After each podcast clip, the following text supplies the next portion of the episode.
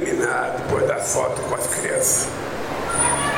Porque me preparei para vir nessa solenidade. Mandei buscar um livro do Montenegro para conhecer um pouco a história do Ita. Pedi para o companheiro escrever um discurso para mim falando do Ita. E quando eu chego aqui, coloca um monte de gente para falar antes de mim. E aí eu fui olhando o discurso de cada um. E cada um foi dizendo um pedaço daquilo que está escrito no meu discurso. Eu então, ou eu proíbo os ministros de falarem antes de mim, falo depois. Ou eu preciso fazer um jogo combinado.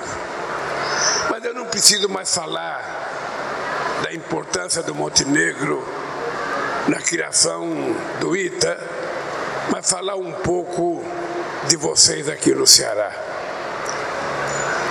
Primeiro, não sei se vocês sabem, em 2005 foi a primeira vez que eu ouvi falar em Olimpíada da Matemática. Eu nunca tinha ouvido falar.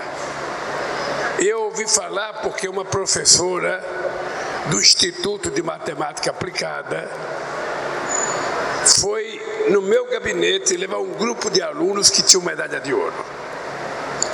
Ela me fez uma explicação e disse que a maioria dos alunos que participavam das Olimpíadas da Matemática, que não era muita gente, era duzentas e poucas mil pessoas, era do Ceará e um pouco do Piauí. E dizia que era de escola privada no Ceará, ainda não era de escola pública. E aquilo me despertou uma curiosidade. Por que não levar as Olimpíadas da Matemática para a escola pública? E na época, algumas pessoas me disseram que possivelmente fosse difícil, que a garotada da escola pública não ia ter interesse de participar. Mas mesmo assim, como a minha mãe sempre pediu para mim teimar, para mim fazer as coisas, eu resolvi fazer um teste e decidimos fazer a primeira Olimpíada da Matemática na escola pública, Camilo.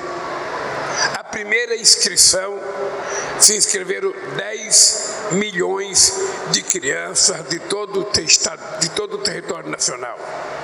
A segunda, em 2006, se inscreveram 40, 14 milhões de crianças. E antes de eu deixar a presidência, a gente estava com 18 milhões de crianças se inscrevendo para participar das Olimpíadas da Matemática.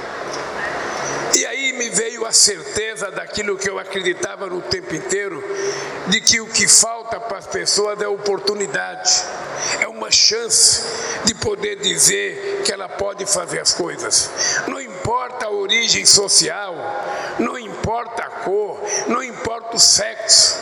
O papel do Estado é garantir para todas as pessoas igualdade de oportunidades, ou seja, a chance de disputar a mesma coisa em igualdade de condições. E depois, a gente foi premiado porque o Brasil, a Rússia, era o país que tinha mais aluno nas Olimpíadas da Matemática. Mas estava longe de chegar a 18 milhões. O máximo deles era 5 milhões e o Brasil passou a ser o país com maior participação de alunos nas Olimpíadas da Matemática. O maior. Ou depois me veio a ideia de fazer a Olimpíada de Português porque tinha um problema sério que na televisão toda hora falava que a meninada não aprendia a escrever no primeiro, no segundo, que a molecada escrevia errada, a molecada tinha dificuldade de fazer redação. Eu resolvi então criar o Olimpíada da Matemática. Foi criada na primeira inscrição, se inscreveram 6 milhões de crianças para participar. E depois resolvemos criar a Olimpíada da Ciência. Mas aí já chegou o final do meu mandato. Eu não sei o que aconteceu. Por que, que eu estou contando essa história? Porque o mês passado, no final do ano passado, o companheiro Camilo e eu fomos ao estado do Rio de Janeiro, do Rio de Janeiro, nós vamos lançar uma escola, uma faculdade de matemática. Como é que vai funcionar essa faculdade? Essa faculdade, nós vamos fazer uma seleção entre os alunos que tiverem, tiverem é, medalha de ouro, e esses alunos vão ficar, ao todo vai chegar a 400 alunos, no primeiro ano que vem.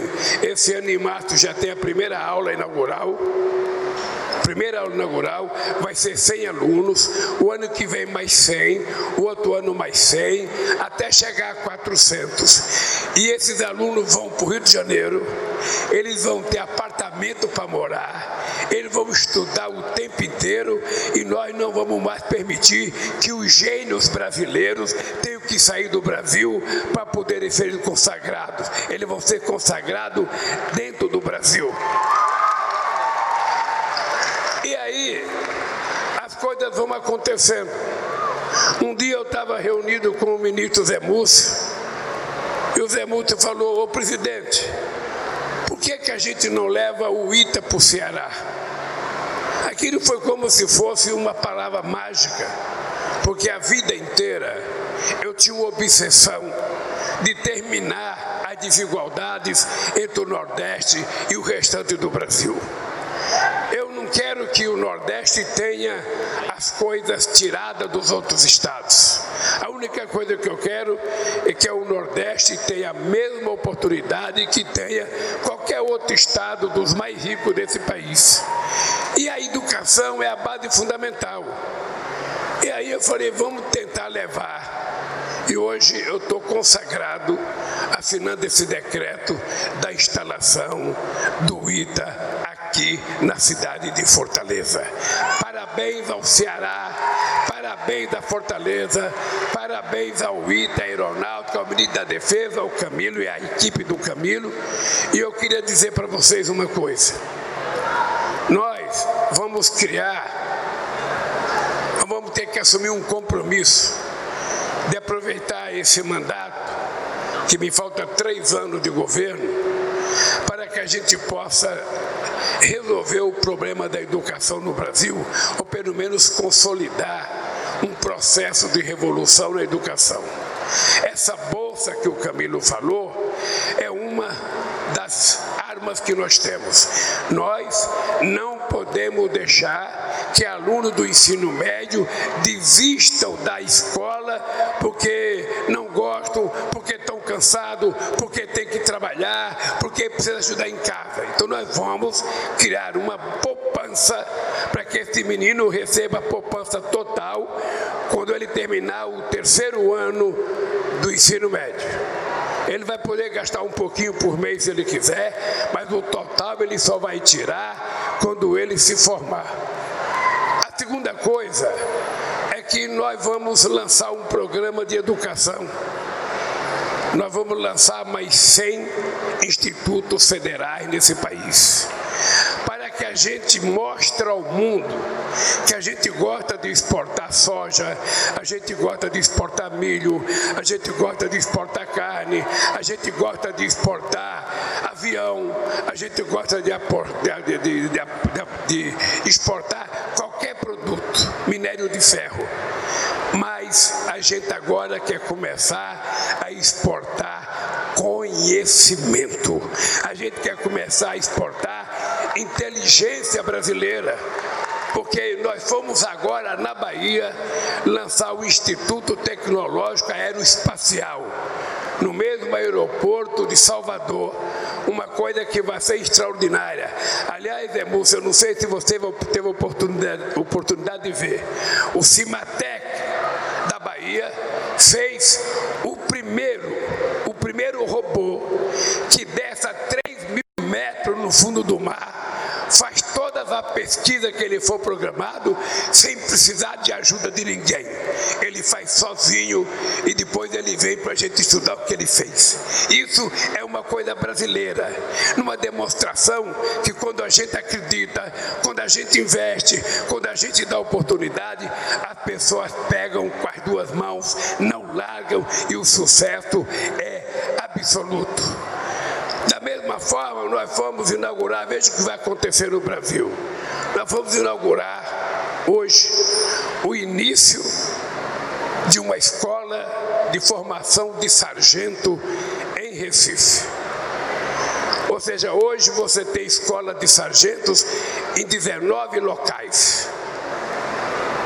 Tem 19 locais. Agora, todos os sargentos do Brasil serão formados numa escola de sargento de Recife, que vai precisar do investimento de quase 2 bilhões de reais para a gente fazer com que as pessoas no Brasil se preparem melhor. Mas aí não vai para isso. Eu vou tirar uma semana com o Camilo viajando o Brasil para falar de educação. Nós despertamos, nós precisamos despertar essa escola do ensino integral, aonde Fortaleza e o Ceará é o estado mais avançado do Brasil, não é só importante por conta do aluno ficar o dia inteiro aprendendo, é importante também, Camilo, porque você até está tá tirando a meninada da rua que fica à mercê do crime organizado, da droga, da bandidagem. É proteger a criança muitas vezes para que a mãe possa ter muito mais facilidade de trabalhar e voltar tranquila para casa, sabendo que o seu filho foi cuidado. Nesses três anos que eu tenho para governar esse país, a gente vai fazer pela educação do Brasil o que não foi feito em muitos anos nesse país. Porque o Camilo sabe que neste país, uma parte das pessoas que dirigiram o país, desde que Cabral colocou os pés aqui, não gostava que o povo estudasse não gostava. Os ricos mandavam o povo para Coimbra, em Portugal, mandava para Londres, mandava para França, mandava para os Estados Unidos. E os pobres tinham que ser analfabetos e tinham que trabalhar ainda mais, cortando cana em muitos estados desse país temos nada contra o corte de cana, mas nós preferimos jovem com uma caneta na mão, com um computador na mão, trabalhando e produzindo tecnologia, do que trabalhando em coisas que as máquinas podem fazer. Por isso eu quero, Zé Múcio, agradecer a você. Aliás, você ganhou o prêmio de doutor cearense. Será que o povo pernambucano vai gostar? Que você vai ser um, um traíra, vai trocar trocar Pernambuco pelo Ceará. Mas o Zé Múcio, é, na verdade, eu queria dizer para vocês: o Zé Múcio o responsável da ideia da gente trazer o ITA para Fortaleza e para o estado do Ceará. E nós trouxemos o ITA para cá, nós trouxemos o ITA para cá, é importante dizer, mano, em gratidão ao Ceará. A decisão de trazer para cá é uma dívida de gratidão pelo que vocês fizeram e pelo que vocês dizem a nós brasileiros o que pode ser feito na educação desse país, mesmo sendo um Estado não muito rico. Por isso, parabéns, companheiro Camilo. Parabéns. Eu acertei quando convidei você para ir ser ministro da Educação. Parabéns, Emus. E parabéns para o nosso querido piloto. Eu tenho certeza que o humano tem uma tarefa muito maior do que a minha. Porque para mim fazer um bom governo, eu só tenho que ser melhor do que eu mesmo.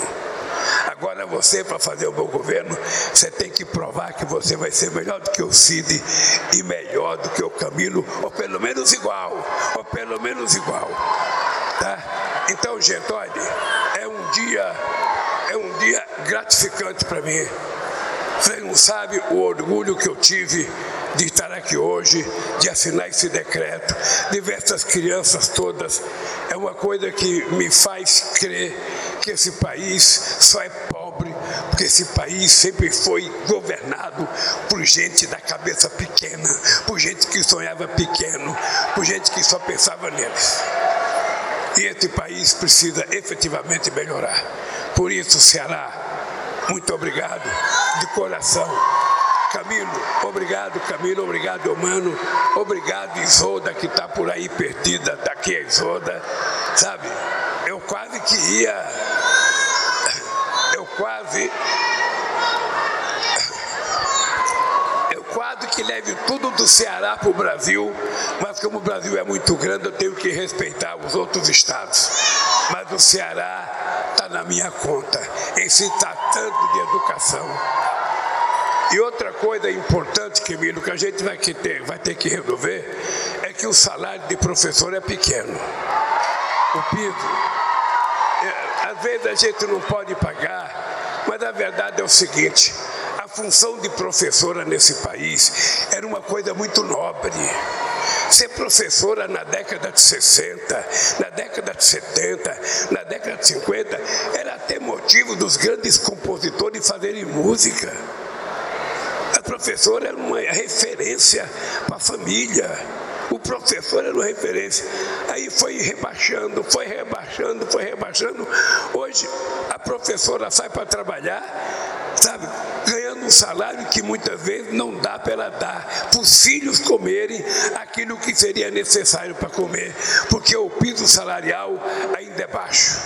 Nós estamos tentando recuperar a economia desse país, e quando a gente recuperar a economia desse país, a gente tem duas coisas que a gente tem que ter gratidão.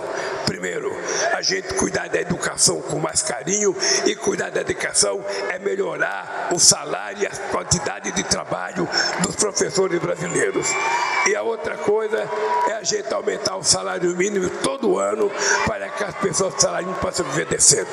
E a gente espera que daqui desse, desse, desse instituto saia alguns gênios, alguns gênios que a gente possa ver produzir uma nave que vai chegar não na Lua, não em Marte. Ainda não conhecemos o planeta que a gente vai poder chegar depois que o ITA começar a funcionar aqui.